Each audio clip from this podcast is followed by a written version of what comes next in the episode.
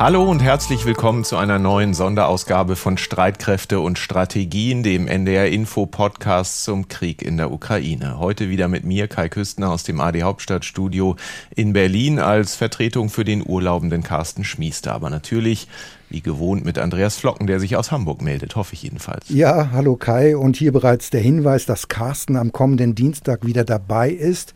Dafür bin ich dann zwei Wochen im Urlaub und in der Urlaubszeit gibt es unseren Podcast immer am Dienstag und Donnerstag. Auch ich bin kommende Woche nicht dabei, also kleiner Personalwechsel, aber natürlich derselbe Podcast.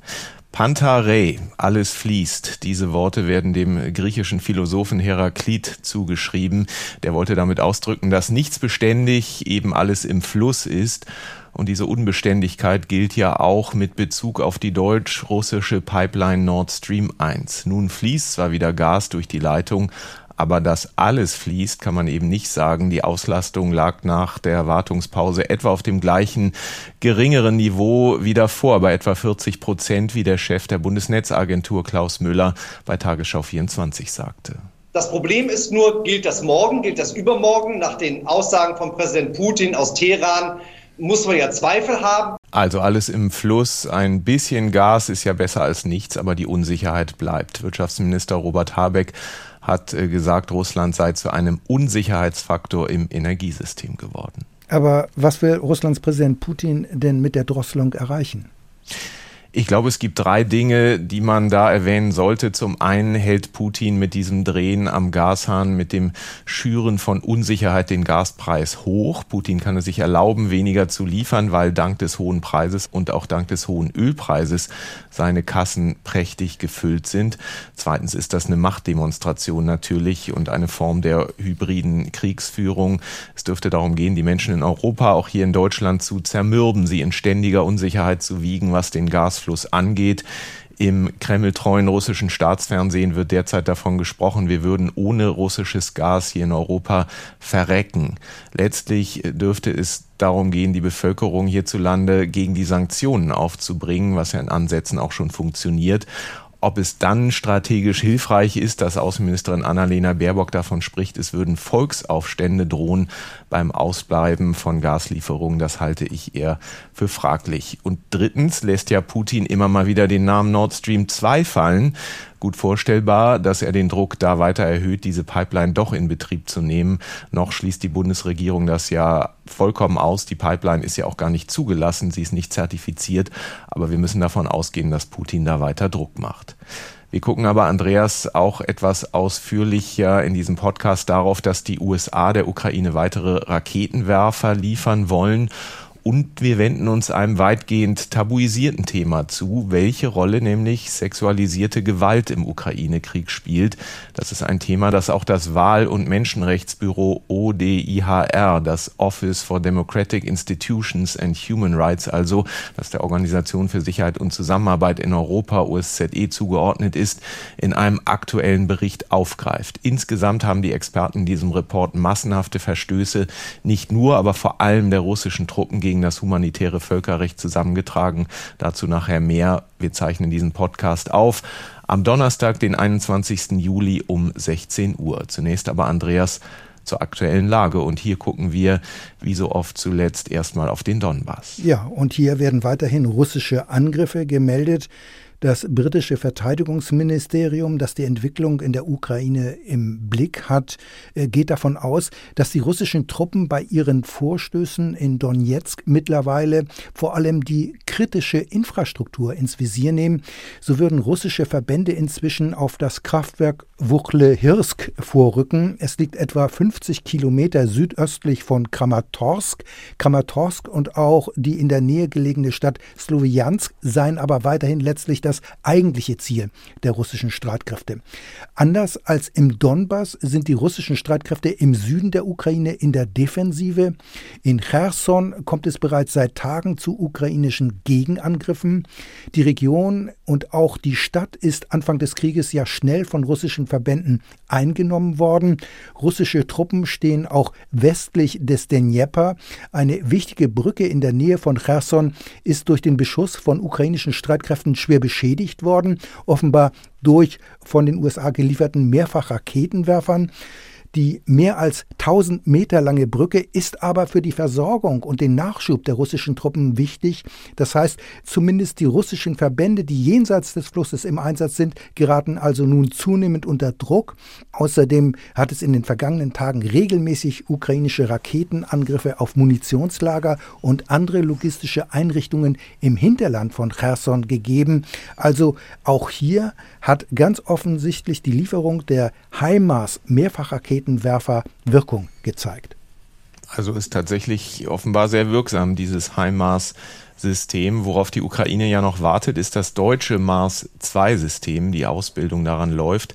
Aber die US-Raketenwerfer waren auch ein Thema, Andreas, bei der Videokonferenz der sogenannten Ukraine Defense Contact Group, die ja im April auf dem Luftwaffenstützpunkt in Rammstein gegründet wurde. Ja, und diese sogenannte abgekürzt Ukraine-Kontaktgruppe, sage ich mal, ist inzwischen das vierte Mal unter Leitung von Pentagon-Chef Austin zusammengekommen, du hast es gesagt, als Videokonferenz und Vertreter aus rund 50 Staaten sprechen sich darin regelmäßig ab, mit welchen Waffen man die Ukraine unterstützen kann. Viele Details wurden nach der Konferenz nicht bekannt gegeben, aber auf der anschließenden Pressekonferenz machten der US-Verteidigungsminister und auch sein Generalstabschef nochmal deutlich, dass die Ukraine auch langfristig militärisch unterstützt unterstützt werde. Und die USA haben die Lieferung weiterer Mehrfachraketenwerfer des Typs HIMARS zugesagt. Die Zahl hat sich damit auf 16 erhöht. Und der ukrainische Verteidigungsminister sagte allerdings, sein Land brauche mindestens 100 solcher Waffensysteme. Und er verlangte auch Munition mit einer Reichweite von bis zu 150 Kilometern. Die bisher gelieferten Raketen für den Mehrfachraketenwerfer haben ganz bewusst eine begrenzte Reichweite von von rund 80 Kilometern, aber auch das ist schon reichlich viel. Und US-Generalstabschef Milley ist auf der Pressekonferenz gefragt worden, ob auch ukrainische Piloten ausgebildet würden. Der US-General sagte, dazu gebe es noch keine Entscheidung, aber man prüfe alle Optionen. Dazu passt auch eine Äußerung des Stabschefs der US-Luftwaffe und danach ist die Ausbildung von ukrainischen Piloten und damit auch die Lieferung von Kampfflugzeugen offenbar kein Tabuthema mehr. Dabei geht es aber nicht um die immer wieder diskutierten MiG-Kampfflugzeuge, zum Beispiel aus Polen. General Braun sagte, MiG-Flugzeuge seien unwahrscheinlich, weil es dafür kaum Ersatzteile gäbe. Es gehe um nicht russische Maschinen. Mehr könne er im Augenblick dazu aber nicht sagen. Trotzdem finde ich, ist diese Aussage interessant und bemerkenswert, denn die Ausbildung von Piloten dauert in der Regel mehrere Jahre und insofern ist das ein weiterer Hinweis, dass man in den USA wohl davon ausgeht, dass der Krieg in der Ukraine noch sehr lange dauern werde und Washington Kiew auch langfristig militärisch unterstützen will. Und auch Russlands Außenminister Lavrov hatte ja gesagt, dass es im Moment aus seiner Sicht keinen Sinn machen würde, mit der Ukraine zu verhandeln. Also wir müssen uns wahrscheinlich auf eine lange Kriegsdauer einstellen. Kommen wir mal vom Material zum Personal, in diesem Fall zum russischen. Laut britischem Geheimdienst setzt Russland in der Ukraine ja mittlerweile auch Söldner dieser berüchtigten Truppe Wagner ein, die wiederum auch verurteilte Straftäter rekrutieren soll, also erheblich ihre Standards wohl senkt, zumindest laut britischem Geheimdienst. Andreas, das Thema Rekrutierung gucken wir uns mal etwas genauer an. Ist das ein Zeichen dafür, dass Russland tatsächlich Probleme hat, äh, genügend Soldaten zu rekrutieren für diesen Krieg? Ja, definitiv. Die russischen Streitkräfte haben schon seit längerem Personalprobleme. Es fehlen in den Verbänden Soldaten. Und der Grund sind die hohen Verluste. Offiziell macht das russische Verteidigungsministerium hierzu allerdings keine Angaben. Anfang April hatte Moskau jedoch mal eine Zahl von 1000 1351 getöteten Soldaten genannt, aber schon damals sind westliche Militärexperten von erheblich höheren Zahlen ausgegangen. Die Zahl der getöteten russischen Soldaten wurde bereits vor Wochen auf 15.000 geschätzt, aber auch diese Zahl dürfte inzwischen erheblich höher liegen. Außerdem muss man noch die verwundeten und vermissten Soldaten berücksichtigen. Das heißt, diese Zahl der getöteten Soldaten ist dann in der Regel mit dem Faktor 2 zu multiplizieren und die russischen Militärs Militärs haben weiterhin erhebliche Schwierigkeiten, diese Verluste zu ersetzen. Äh, die taktischen Bataillonsgruppen der russischen Streitkräfte haben normalerweise eine Stärke von bis zu 900 Soldaten. Glaubt man westlichen Experten, erreichen viele dieser Kampfverbände schon lange nicht mehr ihre ursprüngliche Stärke. Der Umfang soll zum Teil nur noch ein Drittel und weniger betragen. Das heißt, diese russischen Verbände haben erheblich an Kampfkraft verloren und das ist auch einer der Gründe, warum die russischen Streitkräfte nach der verlustreichen Einnahme der Region Luhansk erst einmal eine sogenannte operative Pause eingelegt hatten, denn die geschwächten Verbände mussten umgruppiert werden, neue Soldaten wurden zugeführt, soweit das überhaupt möglich war. Und natürlich muss man natürlich auch sagen, die ukrainischen Streitkräfte haben ebenfalls hohe Verluste erlitten. Die Rede ist ja von 100 bis 200 toten Soldaten täglich, vor allem im Donbass. Aber auch von der Ukraine gibt es keine offiziellen Zahlen über die getöteten Soldaten. Aber Andreas, nochmal zu den russischen Verlusten. Woher sollen denn die neuen Soldaten dann kommen? Denn Wehrpflichtige will Moskau ja wohl weiterhin nicht in der Ukraine einsetzen. Ja, das ist richtig. Wehrpflichtige sollen nicht eingesetzt werden. Das hat Putin bisher immer wieder klargemacht. Nur sogenannte Vertragssoldaten, also die sich freiwillig verpflichtet haben. Die russische Regierung setzt aber weiterhin darauf, dass sich Freiwillige melden.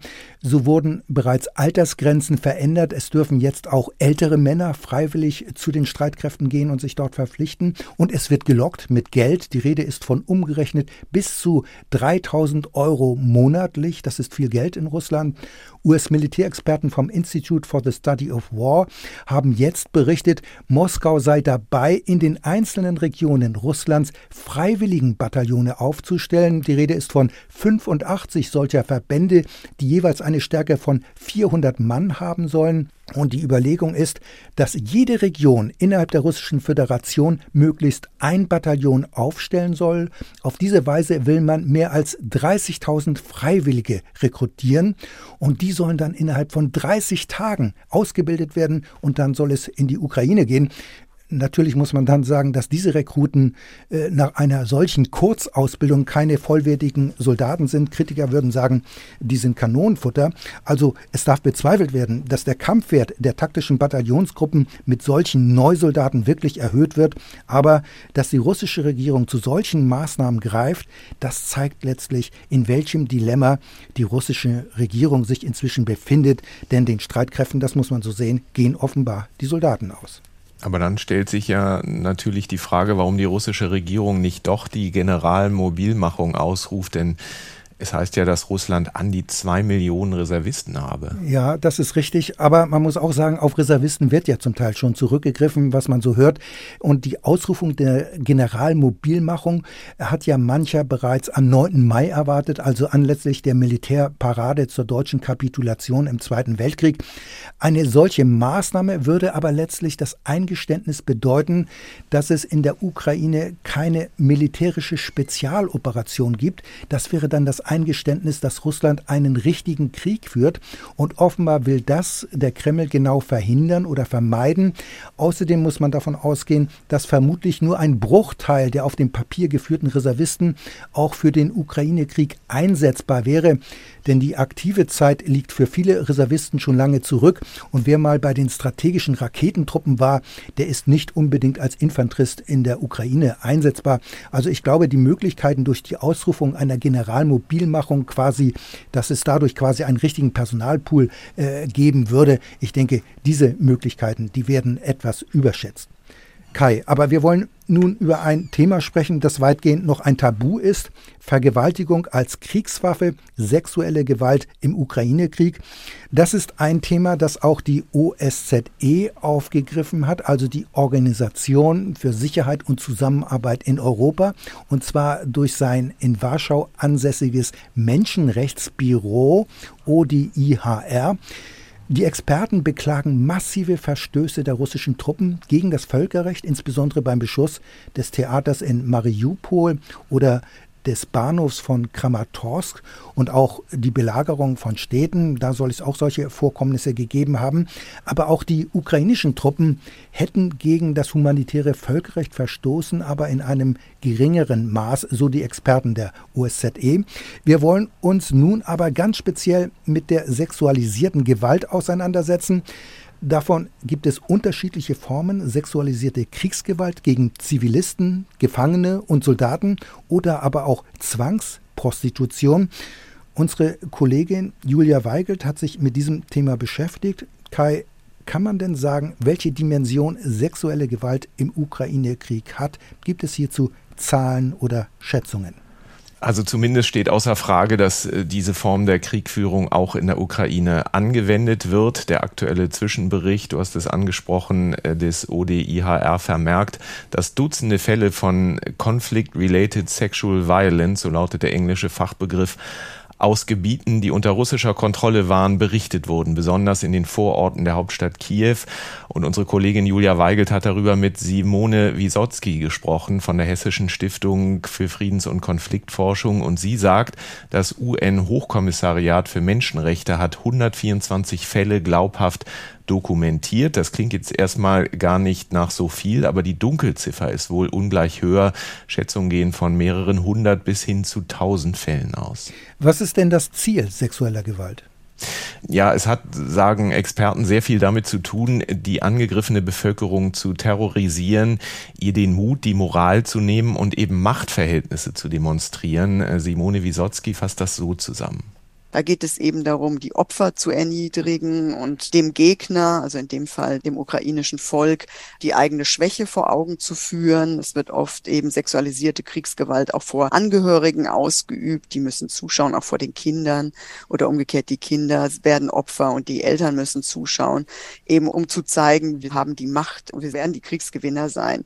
Und im Krieg wird eben ja sowieso eine bestimmte Form von aggressiver Männlichkeit auch verlangt. Und es geht darum, den Gegner zu töten töten, zu verletzen, zu schwächen, zu demoralisieren und sexualisierte Kriegsgewalt. Da geht es eben auch darum, den Gegner zu entehren und zur Aufgabe zu bewegen. Jetzt ist von der Anwendung sexueller Gewalt immer im Zusammenhang mit russischen Truppen zu hören. Sind solche Vergewaltigungen und andere sexuelle Gewalttaten das Werk Einzelner oder steckt dahinter ein systematisches Vorgehen? Was weiß man denn hierzu?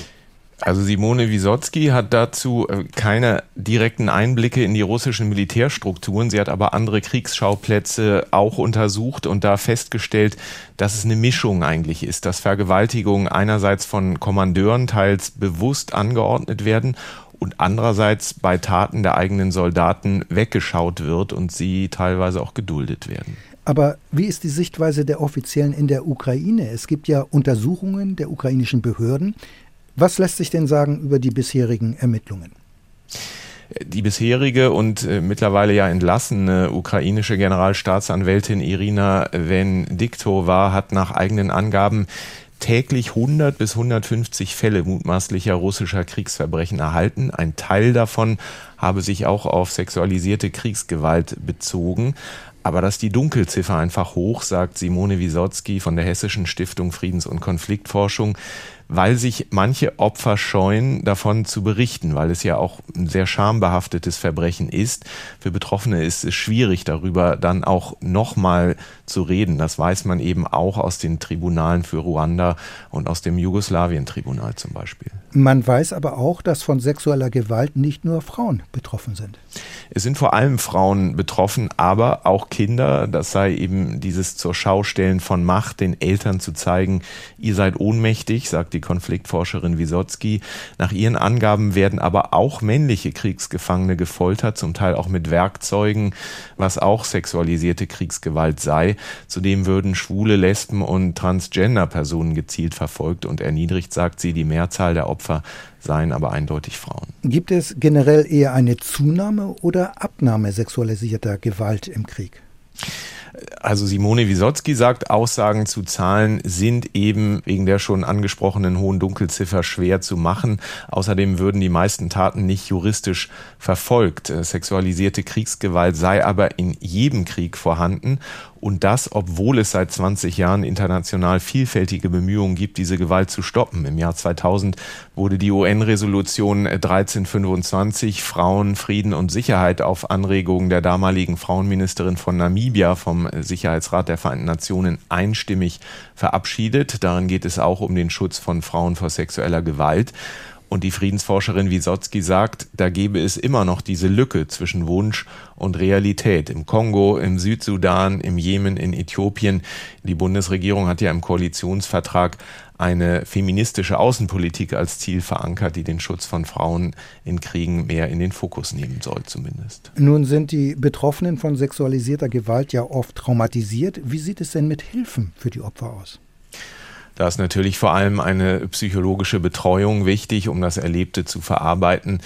Die ist zweifelsfrei notwendig, aber das setzt natürlich voraus, dass die Betroffenen nicht darüber schweigen, denn Vergewaltigungen sind ja oft noch immer ein Tabuthema. Außerdem steht zu Beginn oft erstmal die körperliche Gesundheitsversorgung, denn Vergewaltigungen finden oft nicht nur einmal statt, sondern an derselben Person mehrfach. Sie können auch Teil von Folter sein. Das kann äußerliche und innerliche Wunden verursachen und die müssen zunächst behandelt werden. Und dann geht es natürlich auch um psychologische Hilfe, die ist ganz wichtig. Simone Wisotzki weist äh, darauf hin in diesem Zusammenhang, dass die traumatischen Erlebnisse den Opfern noch jahrelang zu schaffen machen können. Das sehe man in Bosnien, wo die Massenvergewaltigungen ja 30 Jahre her sind und das Leid der Opfer bis heute anhalte. Und das gesamte Interview mit Simone Wisotzki finden Sie, findet ihr auf unserer Homepage unter ndr.de-streitkräfte. Und damit sind wir bei den Mails, die uns erreicht haben, Kai.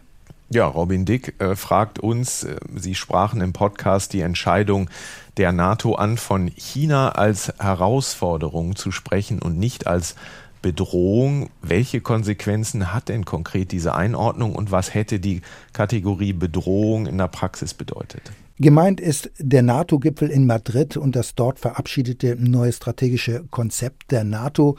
Ähm, man muss sehen, dass an Formulierungen von offiziellen Dokumenten und diplomatischen Erklärungen oftmals bis zum Schluss gefeilt wird, um die unterschiedlichen Interessen unter einen Hut zu bekommen. Und das war auch bei dem neuen strategischen Konzept der NATO so mit Blick auf China. Denn die USA sehen die Entwicklung und das Verhalten von China wesentlich kritischer als die Europäer. Europäer. Und der Hintergrund ist unter anderem, dass die europäische Wirtschaft eng mit der chinesischen Wirtschaft verflochten ist, so würde ich das zumindest sehen. Und auch vor diesem Hintergrund setzen die Europäer eher auf Kooperation, während ich sage mal etwas überspitzt, die USA stärker bereit sind, auf einen Konfrontationskurs zu gehen. Insofern ist aus Sicht von Washington Peking eher ein Gegner bzw. ein Rivale, kann man wohl auch sagen. Vor dieser unterschiedlichen Wahrnehmung hat man sich dann jetzt in dem strategischen Konzept auf den Begriff Herausforderung geeinigt. Wörtlich heißt es dort nun, die von der Volksrepublik China erklärten Ziele und ihre Politik des Zwangs stellen unsere Interessen, unsere Sicherheit und unsere Werte vor Herausforderungen. Das ist jetzt also der gemeinsame Nenner der USA und der europäischen NATO-Partner mit Blick auf China. Aber dann fragt sich ja, was hat das in der Praxis für Auswirkungen? Ja, also in meinen Augen äh, keine gravierenden. Washington und auch die Europäer machen mit ihrer China-Politik weitgehend weiter wie bisher. Die Europäer werden wohl versuchen, ihre wirtschaftliche Abhängigkeit von China etwas zu reduzieren, wobei die Frage ist, ob das möglich sein wird. Gleichzeitig werden die Europäer aber auch versuchen, künftig stärker im Indopazifik Flagge zu zeigen. Ich denke da an die Mission der Fregatte Bayern. Äh, das sind aber eher symbolische Gesten, die haben keinen besonderen militärischen Wert. Denn anders als die US Navy scheut sich die deutsche Marine auch von China beanspruchte, umstrittene Seegebiete zu durchfahren. Und der Hintergrund ist auch klar, man will es sich nicht ganz mit Peking verderben. Und Robin Dick fragt ja noch, was hätte die Bezeichnung Bedrohung, wie sie ja für Russland verwendet wird, für die China-Politik eigentlich bedeutet? Ja, ich denke, hätte man in dem NATO-Dokument China als Gegner oder auch als Bedrohung bezeichnet, dann hätte das zumindest theoretisch bedeuten können, dass sich die Europäer möglicherweise viel, viel stärker als nur mit symbolischen Missionen im Indopazifik hätten engagieren müssen. Also die Europäer, ich sag mal, lavieren, so würde ich das sehen, in Sachen China etwas herum.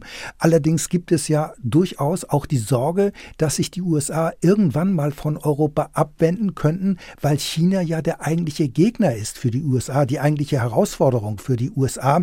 Und dieser wichtige Interessensunterschied im Bündnis wird im Augenblick durch den Ukraine-Krieg etwas verdeckt. Denn wie Obama schon 2014 sagte, für die Pazifikmacht USA ist Russland lediglich eine Regionalmacht. Die Europäer sehen das natürlich ganz anders. Für sie ist insbesondere das heutige Russland eine Bedrohung und so steht es ja auch im neuen strategischen Konzept der NATO. Und die Europäer wollen natürlich, dass sich die USA so lange wie möglich weiterhin auch militärisch in Europa und in der NATO engagieren. Allerdings wird man den USA dafür wohl auch etwas anbieten müssen, zum Beispiel die Unterstützung im Pazifik gegen China, wie auch immer diese Unterstützung aussehen wird. Also die Interessen beim Umgang mit China sind zwischen Europäern und den USA nicht ganz deckungsgleich. Danke, Andreas. Und das war unser Streitkräfte und Strategien extra Podcast vom 21. Juli 2022. Die nächste Ausgabe gibt's wie gesagt, am kommenden Dienstag. Wir freuen uns auch weiterhin über Mails mit Hinweisen oder Fragen an uns unter streitkräfte.ndr.de. Es verabschieden sich Andreas Flocken und Kai Küstner. Und zum Schluss empfehle ich Ihnen gerne noch einen anderen Podcast von NDR Info, der thematisch nicht so weit von unserem entfernt ist. Krieg in Europa, das Update zur Lage in der Ukraine. Unsere Nachrichtenmoderatorinnen und Moderatoren berichten in diesem Kanal über die militärische und politische Lage im Land. Außerdem gibt es eindrückliche Reportagen und Berichte aus der Ukraine selbst. Der Podcast ist stets aktuell. Es gibt ihn Montag bis Sonntag zweimal täglich ab 6.30 Uhr und 17.30 Uhr. Die Folgen von Krieg in Europa finden Sie in der ARD Audiothek. NDR Info Streitkräfte und Strategien. Der NDR Info Podcast zur Sicherheitspolitik.